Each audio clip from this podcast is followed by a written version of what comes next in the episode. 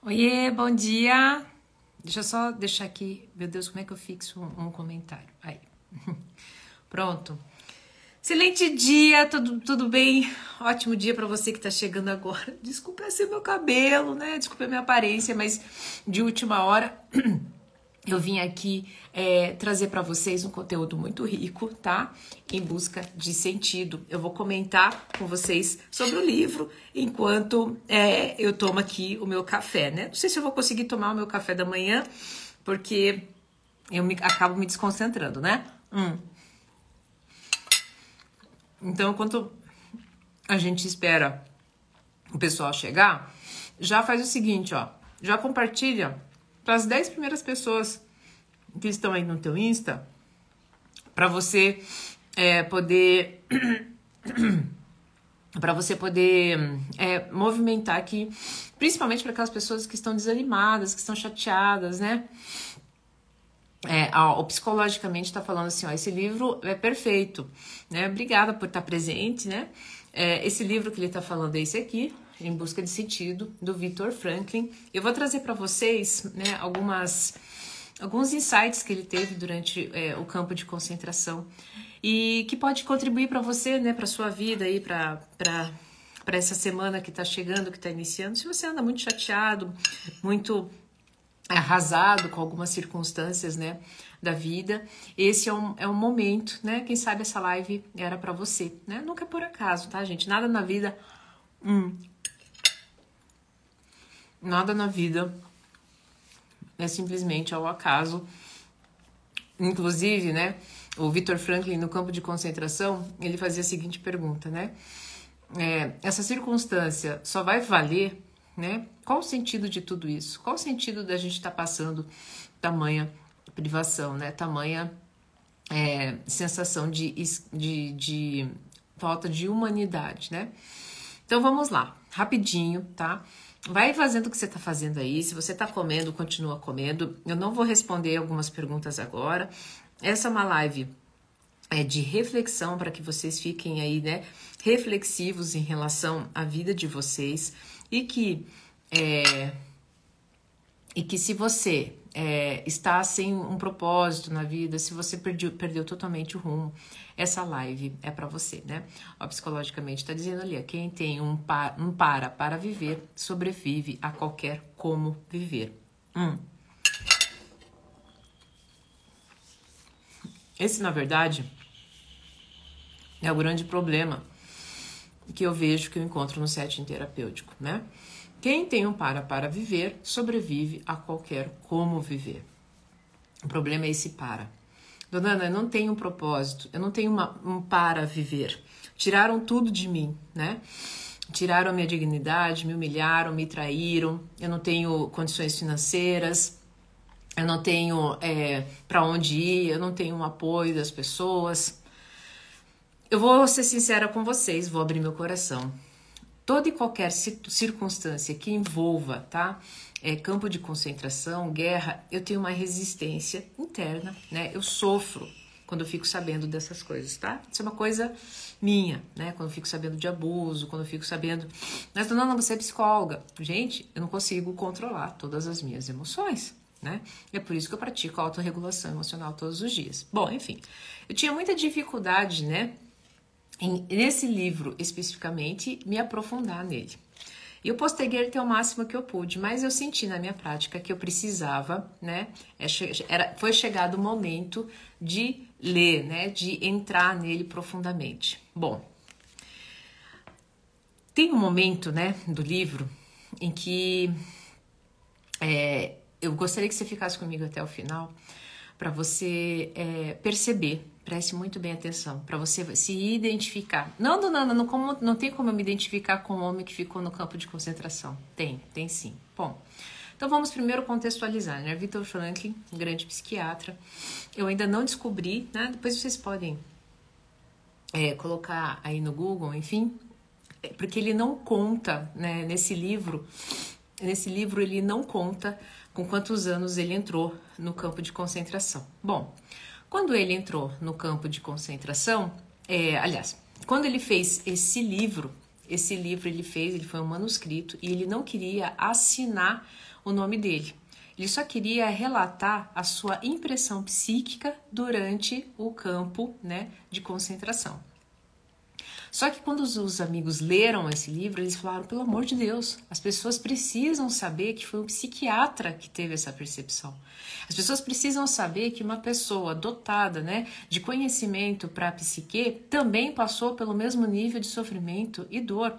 E, claro, né, manifestou de uma forma diferente, mas que é, é, teve momentos de fraqueza, teve momentos né, de, de, de avaliar sua própria vida e existência. Eis, eis que foi lá, ele assinou o livro e o livro foi traduzido para mais de 20 línguas, né? Um grande sucesso. E por que, que é um grande sucesso? Se você ler o livro, você primeiro que você vai dar um, um enjoo no estômago de saber o quanto o ser humano pode ser perverso, do quanto o ser humano pode ser cego emocional. E a gente vai falar, inclusive, eu quero pegar vocês em três, em três fatos aqui, tá? A cegueira emocional por conta das crenças, é, a, que, a questão né, da, da, desse para, desse propósito, né, do quanto às vezes é uma ilusão, porque é pautado em algumas crenças. Né? E esse, o terceiro item é sobre, óbvio, o sentido da vida. Então, fica aqui, é, eu internamente, né, e no processo terapêutico, através do estado presente do amor, eu ajudo as pessoas a encontrarem, né, esses, essas, essas três movimentações internas, e isso faz muita diferença ao decorrer do seu trajeto é, emocional. Isso fez muita diferença na minha vida e, quem sabe, pode contribuir para você. Bom, então a primeira coisa, né, a cegueira emocional. Cegueira emocional, pense assim, um psiquiatra, né, estudado, né, é, numa grande universidade, fazer, que, que tinha, né, já tinha uma carreira brilhante, ele já estava fazendo um manuscrito justamente, né, sobre o sentido da vida, sobre quais eram suas percepções em relação a isso, e ele cai justamente o que? Num campo de concentração. É, ele relata, né, no momento em que ele foi, que ele entra, né, ele sai do trem e ele entra no campo de concentração, ele observa é, os guardas é, separando em filas, né, e ele não entende. E uma pessoa que está atrás dele diz: Não, é o seguinte, aqui é a fila de quem que eles estão escolhendo quem é que vive e quem é que morre quem é que vai para o campo de concentração e quem é que vai para a câmara de gás. Câmara de, câmara de gás. E nesse momento é, ainda há um fio de esperança, né? Ele tinha acabado de chegar no campo de concentração. Então, quando ele vê que ele vai para uma, uma um outro lado da fila, é, ele ainda não sabe se ele vai viver ou morrer. Mas aí ele entra, né? Ele entra num, num local onde ele é despido de todas as suas roupas, de todos os seus pertences e ele vai tomar banho, é, tirar todos os seus pelos do, do corpo e ele relata, né, que conforme vão tirando as suas roupas, vão tirando os seus pelos, né, ele diz parte da minha dignidade foi embora. Mais tarde eu vou descobrir que é, foi o fio que restou é que me manteve vivo ao longo desse processo. Primeiro item, seguir emocional. A emoção, é, às vezes, né, estamos tão contaminados com alguma emoção, a emoção do medo, a emoção de, de querer mais, a emoção, né, a, a sensação de poder, da alegria do poder, que simplesmente nós acreditamos que temos o poder de julgar uma pessoa apta a viver ou não. E por mais que isso pareça chocante para você, é, você faz isso na sua vida. Você muitas vezes é o algoz. Você muitas vezes aponta para as pessoas, né, numa cegueira emocional para querer poder, é, de alguma forma, dizendo o seguinte, né, é, essa pessoa não merece fazer parte da minha vida. Essa pessoa, é, essas, essas pessoas, né, são um lixo da sociedade. A gente vivendo tempos políticos, né, se você vai votar em tal pessoa, você não presta. Se você vai fazer tal coisa, você é, não é digno da minha presença. E quando você está né, numa, uma, numa câmara de gás, um grande psiquiatra está do lado de um camponês. Mais tarde, né, é, ele começa a entender durante o, a, os dias no campo de concentração. Gente, pense vocês, menos 20 graus, menos 20 graus, tá? 20 graus abaixo de zero. Você não tem meia, a tua meia fica úmida. Quem já foi para o gelo sabe, é, a, as, as meias elas ficam úmidas. Então você já não tem o sapato adequado. Os sapatos eles são, eles eram costurados por arame e ainda por cima na umidade, trabalhando braçalmente né? Num frio de menos 20 graus negativos. E ele precisa manter, a única coisa que lhe resta, olha só, a única coisa que lhe resta é imaginar qual vai ser, né, a refeição que ele vai comer quando ele sair dali, porque ele está cansado de comer uma única concha de sopa e um pedaço de ração de pão. Era a única coisa que eles tinham durante o dia.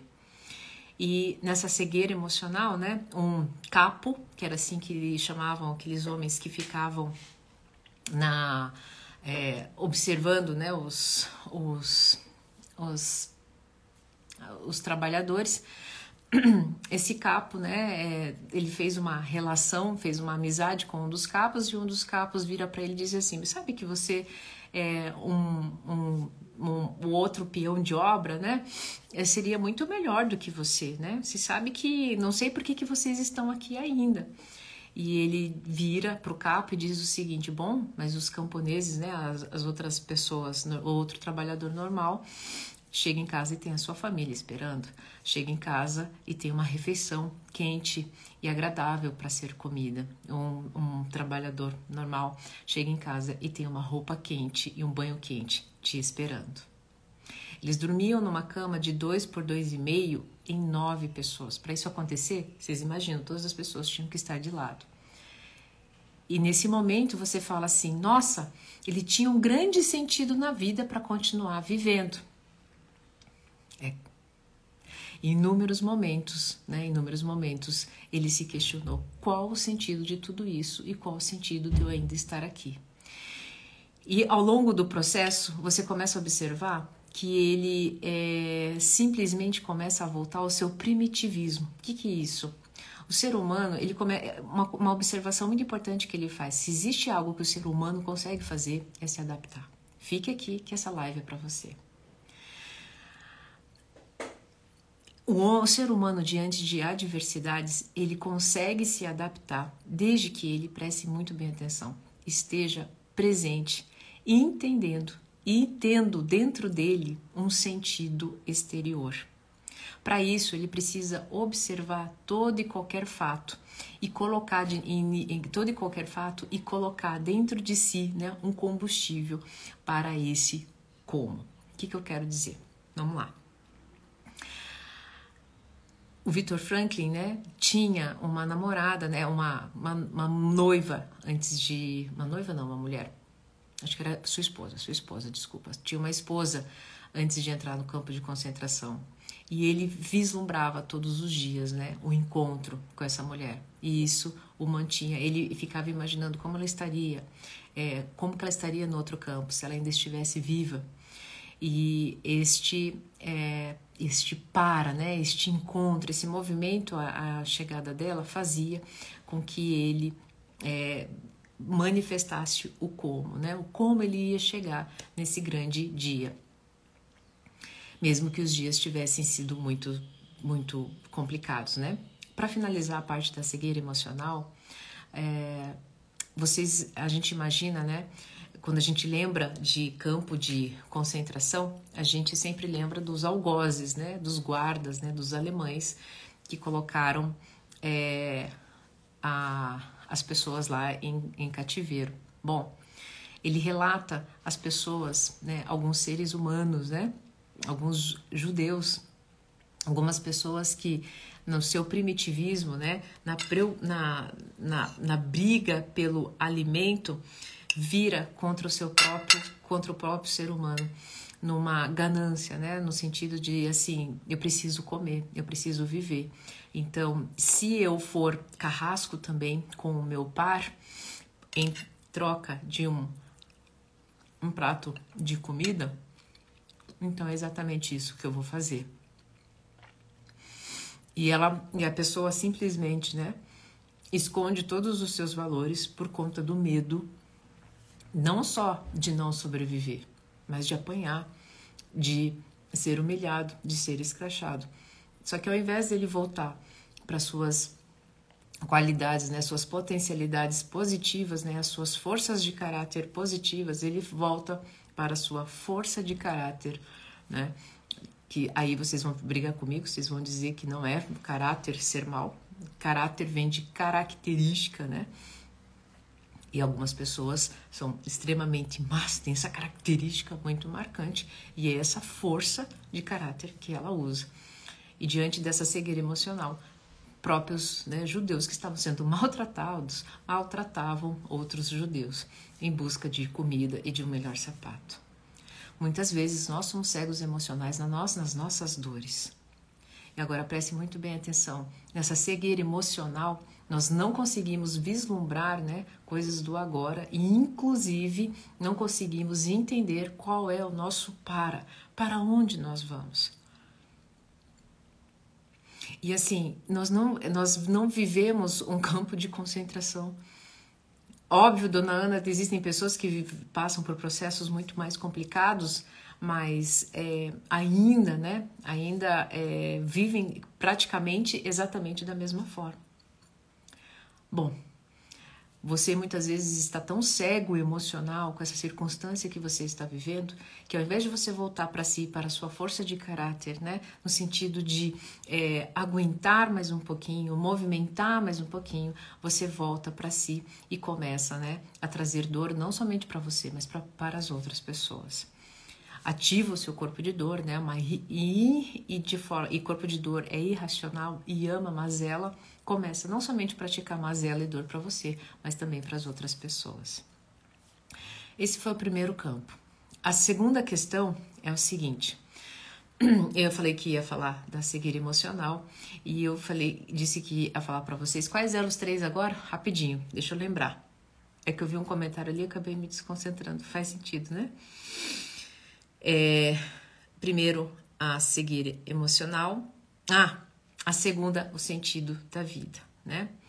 É, tem uma ele conforme o Victor Franklin vai falando né sobre o dia a dia dele no campo de concentração gente ele ficou três anos já pensou vocês ficarem três anos no campo de concentração mais é, quase mil ele relata que foi mais de mil dias onde comendo mil dias, gente, comendo exatamente a mesma coisa, quando comia.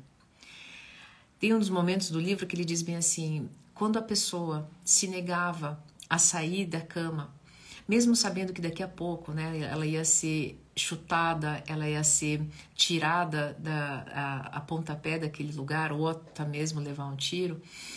Quando ela permanecia ali e não ia para o campo de trabalho, ali eles já sabiam que aquela pessoa tinha desistido do seu para. Ali ela só queria, no momento, é, o prazer imediato. Ela tirava do bolso seu cigarro e dava a sua última tragada. É, muitas vezes nós não estamos, né? Nós não, como nós não estamos presentes, né? Quando nós não estamos é, entendendo o que, que, quais são os sinais, né? É, e dentro de si não acendemos um mínimo de chama, um mínimo de esperança, esperando algo, né? Nós simplesmente nos rendemos ao prazer imediato.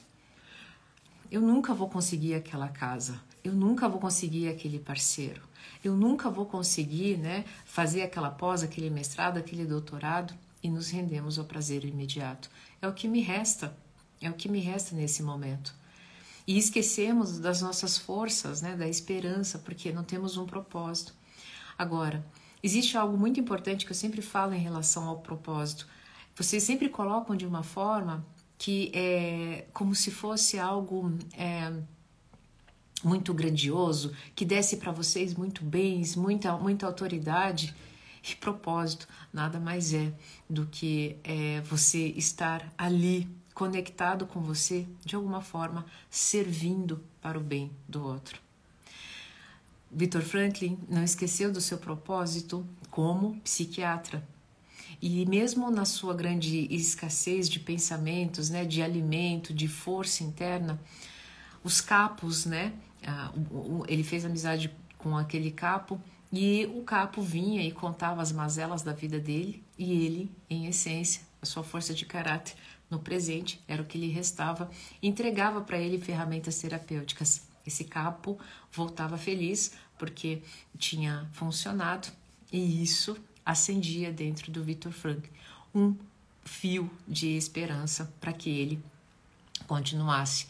E esse movimento que ele fez no estado de presença para alimentar sua própria chama, o que, que aconteceu?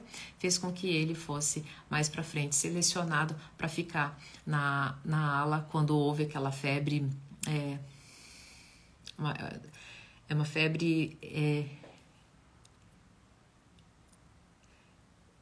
esqueci o nome, mas não é, é ixatória, fichatória, eu não tenho um nome lá específico.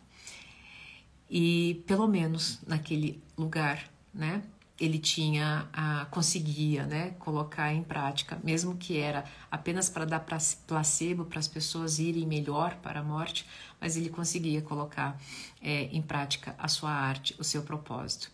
E o seu propósito não estava voltado para si, né? Para ele ficar bem e ganhar mais pão e sopa por conta disso, mas para ele poder é, de alguma forma servir as pessoas.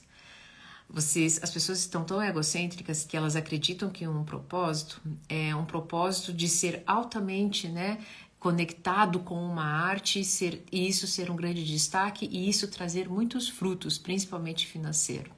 Isso é muito vendido, né, pelos esses grandes gurus aí que é, têm o maior prazer de mostrar, né, as suas, os seus carros. Se você é, ficar atento a isso, você volta o que para fora, para forma. E para fora, para forma, isso é uma grande ilusão. Porque qual, o que, que adiantava o Victor Franklin naquele momento ter uma titularidade, um diploma em tal universidade? Ter como, como amigos né, grandes nomes da sociedade europeia. Naquele momento, seu propósito, que estava alinhado em contribuir com outras pessoas na troca para que outras pessoas ficassem bem, é que fez né, com que ele tivesse um fio de esperança. Por fim, o último elemento é, é a grande gratificação, né? A grande momento de grande gratificação do propósito. Então, primeiro começo numa cegueira emocional, eu parto numa, numa, numa luta para entender esse meu propósito, e quando eu entendo o meu propósito, eu fico louco pela gratificação, que inclusive sempre tem que ser imediata. Conforme o Victor Franklin vai trazendo as questões do livro, né, aquele sofrimento todo, você começa a perceber que o momento da paz está chegando. Você começa a perceber, né, que ele começa a fazer movimentos antes, né, totalmente, né, é, é, desacreditado do ser humano, óbvio, ele tinha todos os motivos, ele começa a ter um fio de esperança. Ele vai conduzindo isso para a gente no, no, durante o livro. Tem um momento muito bonito em que ele, para manter a sua sanidade, né, depois de ver a morte de uma mulher que só queria, é, no último momento, ver a copa de uma árvore ele é, se coloca, né? Ele se imagina diante de uma grande plateia, né? Falando do seu manuscrito sobre a logoterapia, né? Logos, a logoterapia que é a, logo, é a proposta psicológica do Viktor Franklin para, para o processo terapêutico. É uma escola, né? A escola do Viktor Franklin. E ele se coloca diante de uma plateia dizendo né, exatamente sobre os seus insights né, da psicologia do campo de concentração. E isso traz para ele um fio de esperança. E você começa a ficar esperançoso, né? Conforme você vai lendo o livro. Nossa, ele vai sair, vai ser uma grande comemoração, as pessoas vão superar isso, né? O seu grande sentido da vida e alinhado com o seu propósito está chegando. E eis que chega o grande dia. E quando chega o grande dia da liberdade, eu pelo menos, né? Eu sou assim, né? Cheio de energia. Eu murchei.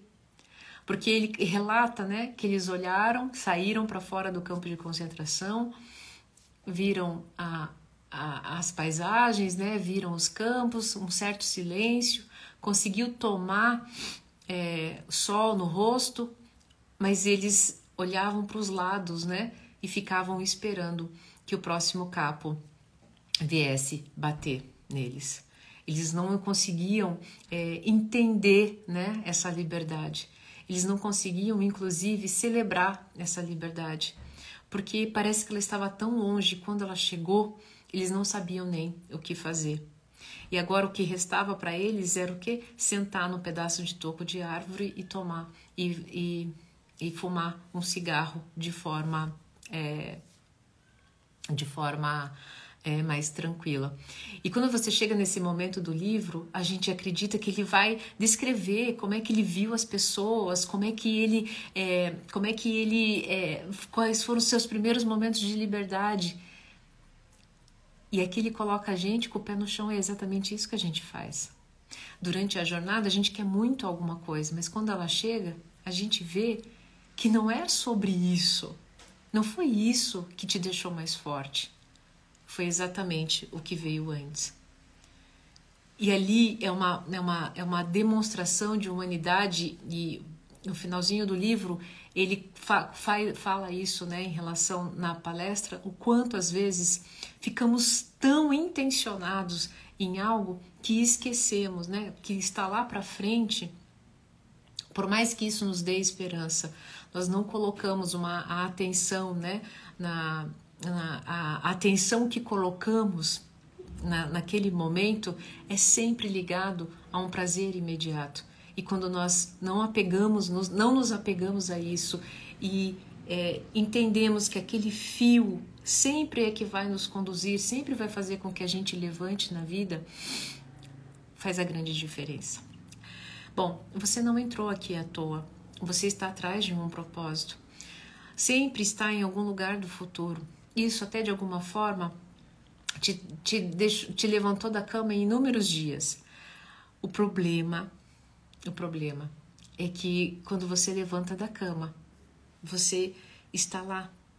Você não consegue olhar para aquilo que está na sua frente. Você não consegue agradecer aquilo que está na sua frente. Você não consegue manifestar, né, prazer no que é, não digo nem prazer. Você não consegue é, estar neste momento, entendendo qual é a sua força de caráter para que você possa é, continuar caminhando para o seu propósito. Vai começar mais uma semana. Muitas pessoas é, estão perdidas em seu propósito. Muitas pessoas estão é, chateadas, né, em relação à vida. Muito, você pode ter ficado até o fim para ter um fio de esperança, né, para ter uma palavra de acalento. E eu vou te dizer uma coisa amanhã, depois de amanhã, vão vir privações, né? Vão vir situações que vão te tirar do prumo. Vão vir circunstâncias que parece que todo mundo tem um propósito e um rumo na vida e você não. Parece que a vida, inclusive, é, ela é muito agracia umas pessoas e você não. Eu não vou dizer para você que isso vai mudar, mas o que eu aprendi com Victor Franklin é o, é o seguinte: o sentido da vida é sentir. Quando você parar de sentir, né, as pessoas me perguntaram assim, uma pessoa perguntou assim, a Yara me ajuda se eu falar errado, uma pessoa perguntou assim, Dona Ana, o que que a gente, como é que a gente faz para parar de sentir tanto? O dia que você parar de sentir, você não estará mais aqui. Você não será mais um ser humano. Quando nós entendemos o que nós sentimos, né? E, e passamos né, a ser muito mais reagentes, né, a ser muito mais ah, ah, de uma forma muito mais conduzido pelas emoções, que é a manifestação né, desses sentimentos, as coisas passam a ter mais sentido. Então hoje, é, sinta lá, sente, né? Pegue seu café da manhã. O meu já tá frio. O meu já tá frio.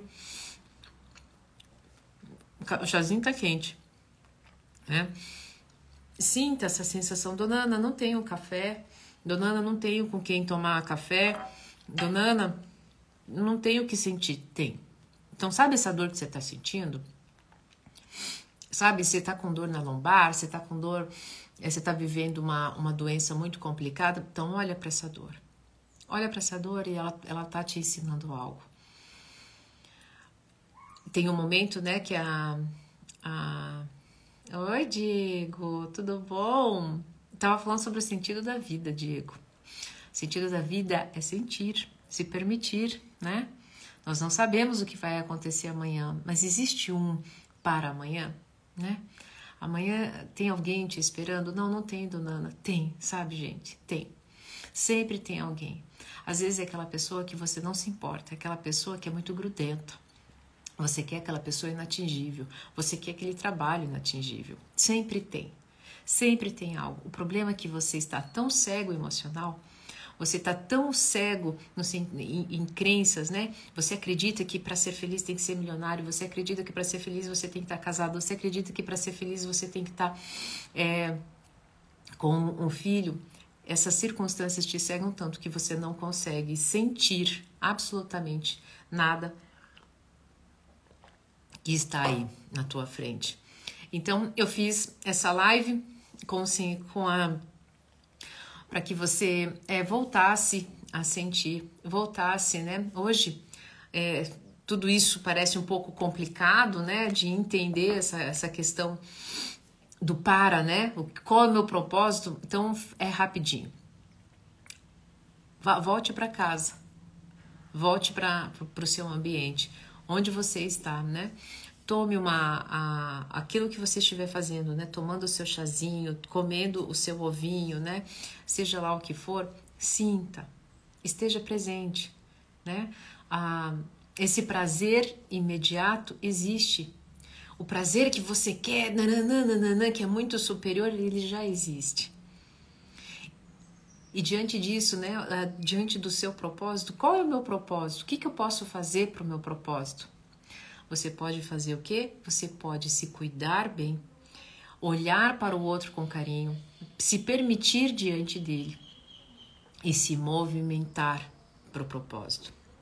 Victor Franklin, mesmo é, no campo de concentração, ele levantava todos os dias. Ele levantava todos os dias ele se movimentava todos os dias. Mesmo com dor, mesmo no frio. Ah, dona Ana, eu não sou o Victor Franklin. A gente está falando, gente, de milhões de pessoas. Milhões de pessoas foram para os campos de concentração. Milhares de pessoas voltaram.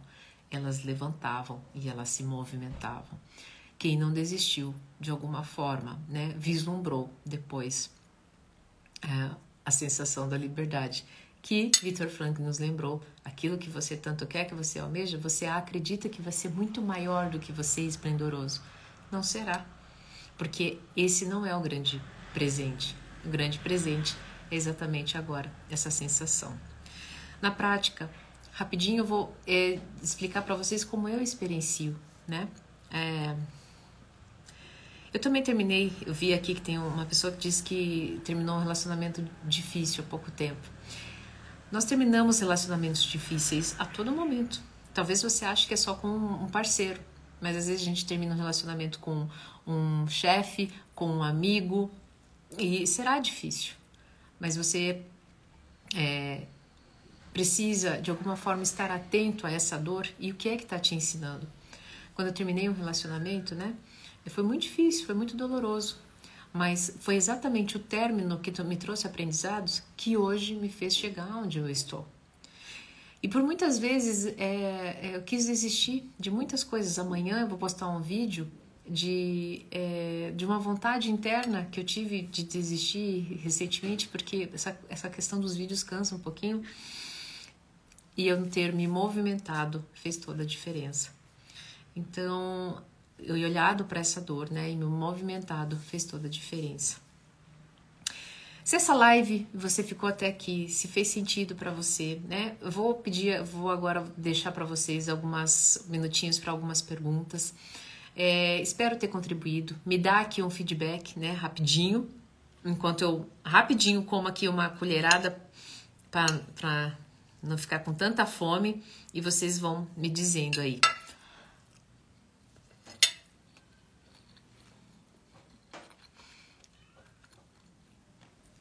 Fez sentido? Fez sentido o, o sentido da vida? Fez sentido? Tá. Como lidar com medo do novo? Gente, sabe como é que eu ensino a minha pequena? Filha, medo é um cara muito legal. Gente, vocês precisam ter medo. O medo te salva de você, de um precipício, de entrar num carro com pessoa embriagada, sabe? O medo é um cara muito legal. Ele tá te, te dizendo o seguinte, né? Eu sempre brinco com ela. Imagine um cara do teu lado dizendo, ó, tem que tomar cuidado com tal, tal coisa, né? Mas você precisa do, do medo apenas para não cometer algumas loucuras. Mas toda e qualquer situação nova, toda gente vai te trazer medo. Toda, não tem nenhuma. Então, como é que a gente enfrenta o medo do novo? Entrando na experiência. Indo com medo mesmo. Não espere o medo passar. O medo é uma ferramenta que a natureza te entrega para você não morrer. Então, vá com medo mesmo. Eu poderia te dizer de outra forma, mas é assim.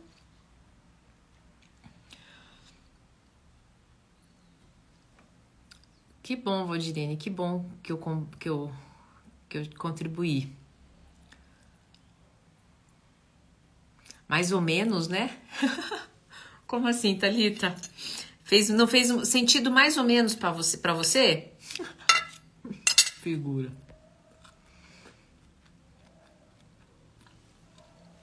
Às vezes ele dá uma surtada. O medo? Ah, o medo, o medo.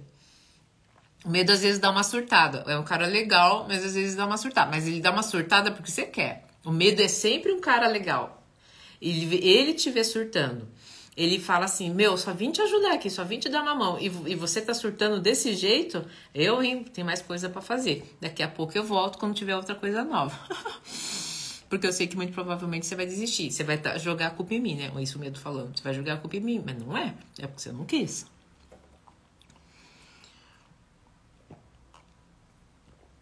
Sou muito acelerada e estou muito cansada a ponto de querer ficar só sem a companhia de outros.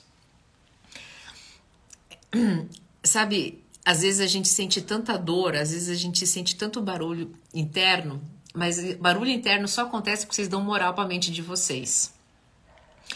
E como é que a gente dá moral é, para a mente da gente? A mente fica, viu, seu idiota? Viu? Né? Você tinha que ter feito tal coisa. Eu falei para você. E você fica dando moral. Não dá moral para a mente. Né? Vocês não sabem é, praticar autocompaixão, tá? Para a gente desacelerar, a gente precisa trabalhar a autocompaixão.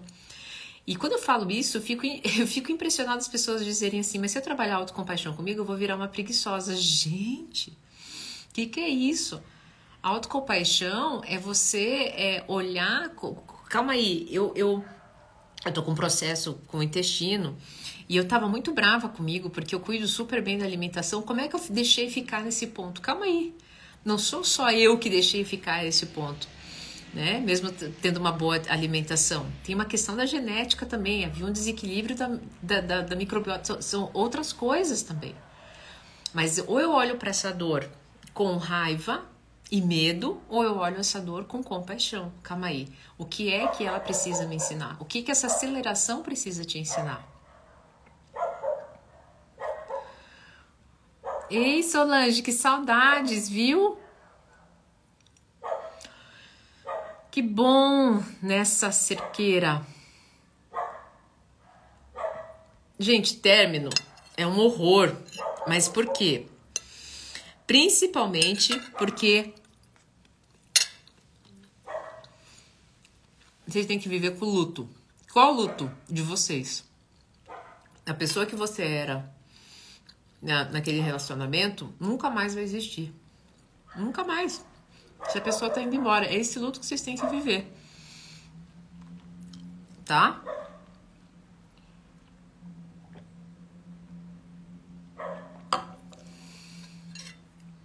que mais? Pra gente encerrar aí.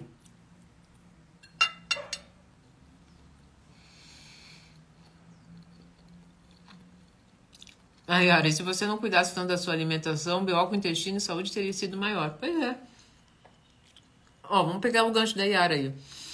Ai, meu Deus do céu, né? Tá, tá horrível essa separação, tá difícil o relacionamento. Poxa vida, eu me, eu me esmerei tanto. Olha aí, que bom. Que bom. Isso é sinal de que você tem aptidões para ir para um outro relacionamento, né? O problema é que a gente fica muito bom em olhar os defeitos, né? As, os problemas, né? Por isso que existem os consultores. Inclusive, é por isso que a gente se desenvolveu como humanidade. A gente olha os defeitos e fica é, melhor diante disso, né? Pra gente aprimorar. Só que a gente ficou tão bom nisso que não olha mais de uma forma carinhosa para nós mesmos, né? E quando a pessoa foge o tempo todo do luto, tadinho, o problema é dela, né? Ela vai fugir de um processo natural, não tem como fugir, né? A gente não tem como fugir aí da, da do inverno, ele vai chegar. é o processo natural para as coisas continuarem. Assim, uma hora chega, tá? Uma hora chega.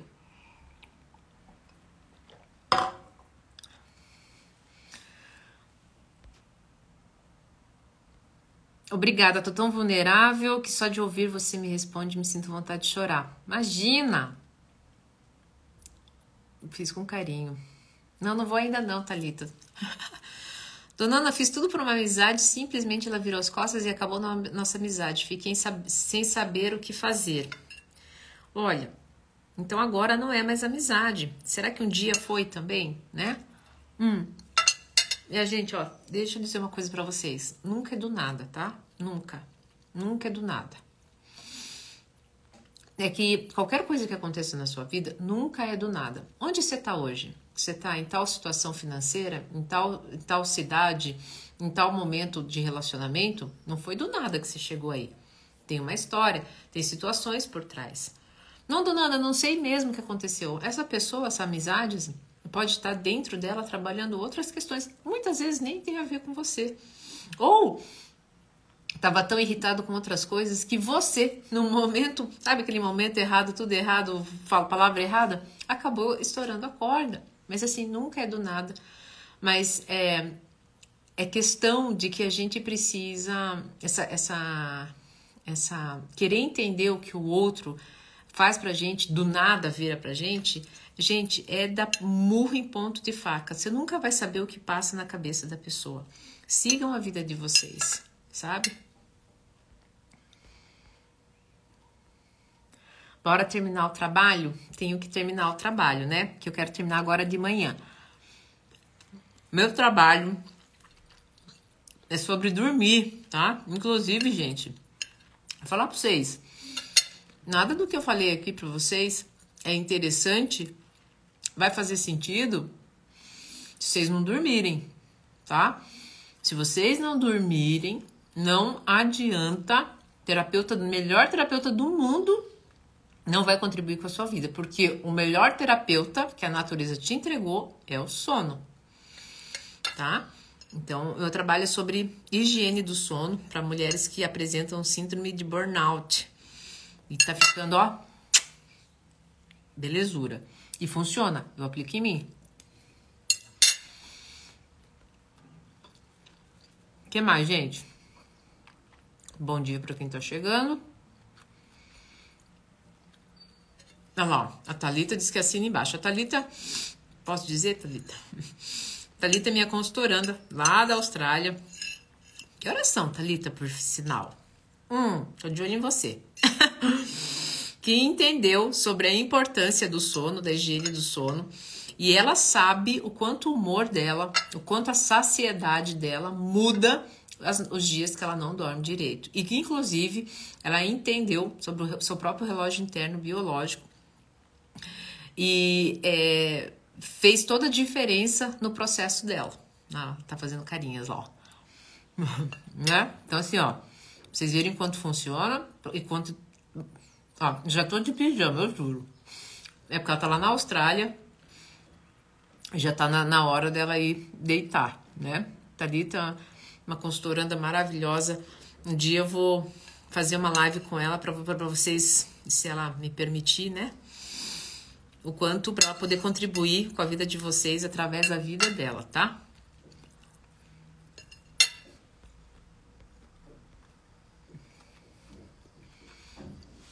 Bom, acho que é isso, né? Terminar de comer aqui, tem que trabalhar. Ah, ótimo. Um conselho para quem tá em um relacionamento abusivo. Para quem tá em relacionamento abusivo é o seguinte: antes de qualquer coisa, acorde todos os dias dizendo para você mesma: Por que é que eu estou abusando de mim? É disruptivo isso, né? Como assim, dona Ana? Eu tô sendo abusada por outra pessoa. Não, uma pessoa abusada por outra pessoa, isso só acontece porque ela abusa dela mesma. Ela abusa da vontade dela, ela abusa da coragem dela. Ela diz, ela, ela, ela, ela a, a intuição dela está dizendo: sai daqui, faz tal coisa, pelo amor de Deus, não permita que isso aconteça. Mas o que acontece? Você abusa dessa voz e diz assim: não, eu não tenho condições. Não, eu não posso fazer. Não, eu não, eu não tenho capacidade. Então, a primeira coisa, por que, é que você está se abusando todos os dias? Porque se você permite que uma pessoa abuse de você, é porque você faz isso com a melhor pessoa da tua vida. Você é treinada nisso, começa por você. Primeira coisa. Segunda coisa é, você ainda está fraca. Então comece a ler sobre conteúdos de autoconhecimento, crie uma rede de apoio, né? tente observar quais as pessoas que podem te ajudar, seja em nível financeiro, seja em nível emocional, e comece a conviver mais com essas pessoas, né? E juro, feito essas duas coisas e movimente, sempre movimentando a sua vida, trazendo essas duas coisas. Você não tem noção que em pouco tempo, pouco tempo mesmo, tá? Quando eu falo pouco tempo, aí vocês vão ter que ter paciência, né? Poucos meses, você vai ver que você vai estar muito mais forte para tomar uma a decisão que você precisa tomar. Deixa eu te falar uma coisa para vocês. A gente procrastina principalmente porque ou a gente não faz coisas que não fazem sentido, ou porque quando a gente vai, ai meu Deus, é tão difícil fazer aquela tarefa, ai meu Deus, é tão difícil ter paciência, é tão e vocês se impressionam quando vocês entram na experiência, não era tão difícil como imaginava e não era tão catastrófico como imaginava, tá? É, mas não não faça as coisas, não saia por aí tomando decisões sem antes ficar uma semana se perguntando por que, que eu tô abusando de mim, tá?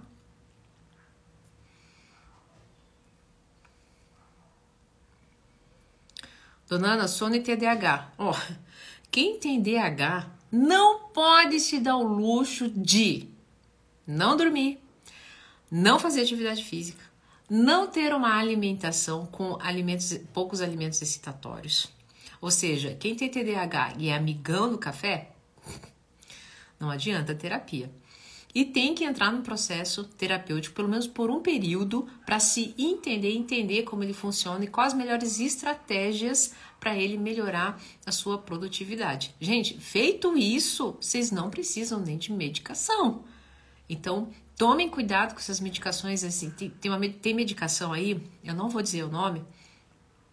Ó, a galera tá tomando como se fosse é, Ritalina né? A galera é aí da grana, que quer hiperprodutividade, com bônus de ficar magrinho. Isso é altamente danoso a longo prazo. E porque é uma geração jovem que está começando a tomar essa medicação aos 30 anos, 30, 40, a galera de 30, 40 anos. Pois vocês me contam quando vocês chegarem nos 50 anos, tá? Negligenciando assim. Já falaram o nome aí da pílula. Ficam tomando a torta direito sem antes dormir direito, sem antes fazer atividade física, sem antes ir para um nutricionista e ver é, a, a, melhorar um cardápio e sem antes ir para um psicólogo e é, entender as estratégias, né? Porque tem estratégias, tá? Para poder para poder melhorar, tá bom? Eu, em vocês são fogo também, né?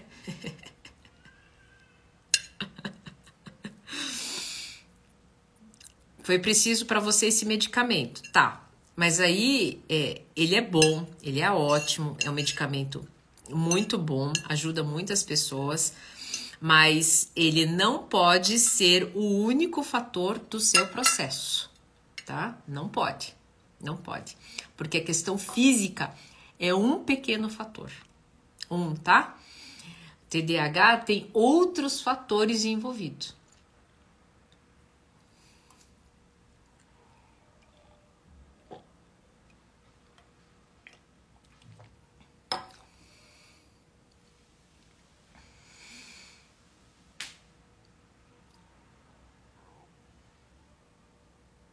Toma melatonina. Até melatonina, tá, gente? Vocês têm que tomar com. Pres... Não, não dá pra sair tomando melatonina torta direita, viu? Eu falo isso porque se tem uma coisa que eu entenda de sono, meu trabalho que eu tenho que ir lá agora fazer é sobre isso, tá? Cuidado. Se ficarem tomando as coisas porque o amigo toma, cuidado. A Solenise Carneiro. Se, se cuida, Solenise. Gente, os fatores envolvidos na questão do TDAH e da esquizofrenia, eu posso fazer. o Lucas Gil, rapidinho, rapidinho. Entendi. Então, com exercício mais alimentação, conseguimos resolver 99% dos nossos problemas. Não, acho uma, uma taxa muito alta, tá? Mas assim, é... eu diria uns 60%, 70%, tá? Porque assim, ó, lembra o seguinte, a gente esquece que a gente é natureza tá? E a natureza, ela é o que? Ela, a natureza, ela se movimenta, ela precisa de movimento, só que para movimentar ela precisa de combustível de qualidade. Quando ela tem combustível de qualidade e ela se movimenta, a, todo um repertório, né, todo o sistema dela vai trabalhar muito melhor. Aí entram questões é, psicológicas, né, interações, né, sociobiológicas também, né? Então, é, acabei de falar para vocês aqui do, do livro, né? O Victor Franklin, né? É, o ser humano é altamente adaptativo. Então, assim, ele também se adapta a uma medicação muito, muito puxada. Então, tanto se adapta que chega um momento que não, não faz mais o mesmo efeito. Então, é, agora tem coisas que são. Ah, ele, ele, ele é uma máquina. Pense assim: há quantos milhões de anos você está se adaptando a uma alimentação e ao movimento? Isso já é teu, entende? Então, é isso aí, ó. Sono bagunçado, levanto três vezes para ir ao banheiro, isso é muito ruim. Procura, primeira coisa, procura um profissional da área de nutrição. E na sequência, um, um profissional da área psicológica. Porque esse, essa bexiga hiperativa eu tenho, tá? Também. É, bexiga hiperativa ela pode acontecer também por conta de questões emocionais. Repare se você não faz, vai fica mais, vai mais no banheiro quando você está estressado ou emocionalmente mais instável. Tá, a, a, uma moça perguntou aqui uh, quais os fatores envolvidos nessa questão de TH e esquizofrenia. São vários fatores, tá? Sempre, as, os transtornos psicológicos, eles são sempre multifatoriais. Nunca é apenas uma questão da mente, tá? Não é, gente, não é. Do cérebro, não é. Sempre são questões multifatoriais. Então, isso é uma live que eu posso fazer uma live só sobre isso, tá? Mas é, esqueçam, não é só o remedinho que vai resolver. Esqueçam isso. Apaguem isso. Da, e eu digo com propriedade, porque eu tenho aula. Eu, ontem estava tendo aula com o Dr. Jairo Bauer, que é um dos maiores psiquiatras do Brasil. E ele fala com todas as letras. Esqueçam, remédio é apenas uma pequena parte do processo terapêutico onde a gente está envolvido aí com transtorno é, psiquiátrico, tá bom? Ó, entendi. Me divorciei há mais de um ano, era relacionamento tóxico e abusivo. Tá, e você ainda tá tendo resquício ainda desse. Gente, as coisas não passam de um dia pro outro. Procure, ó, a Dri Oliveira, procure, tá? Ginecologista, nutricionista, primeira coisa, ginecologista, nutricionista e na sequência um psicólogo. Se você fizer, é, você vai ver só como o teu sono vai melhorar e como a tua bexiga também vai melhorar, tá? Hora de dar tchau. Hora de dar tchau. A Talita vai dormir lá nos Estados Unidos e eu também preciso fazer um trabalho aqui sobre o sono, tá bom? Ah, espero ter contribuído com a vida de vocês. Se fez sentido, né? Se fez sentido, é, eu espero de coração que tenha feito, que vocês tenham aí, que vocês vão aí para uma segunda-feira maravilhosa. Eu agora me Eu procrastinei. Fiquei aqui até 9 7, era só uma live rapidinho, mas eu amo falar com vocês, fazia muito tempo que eu não vinha, né, aqui no Instagram. Então, pessoal da Austrália, né, Thalita da Austrália, pessoal do Brasil todo, um ótimo domingo para vocês. Se cuidem e até a próxima live.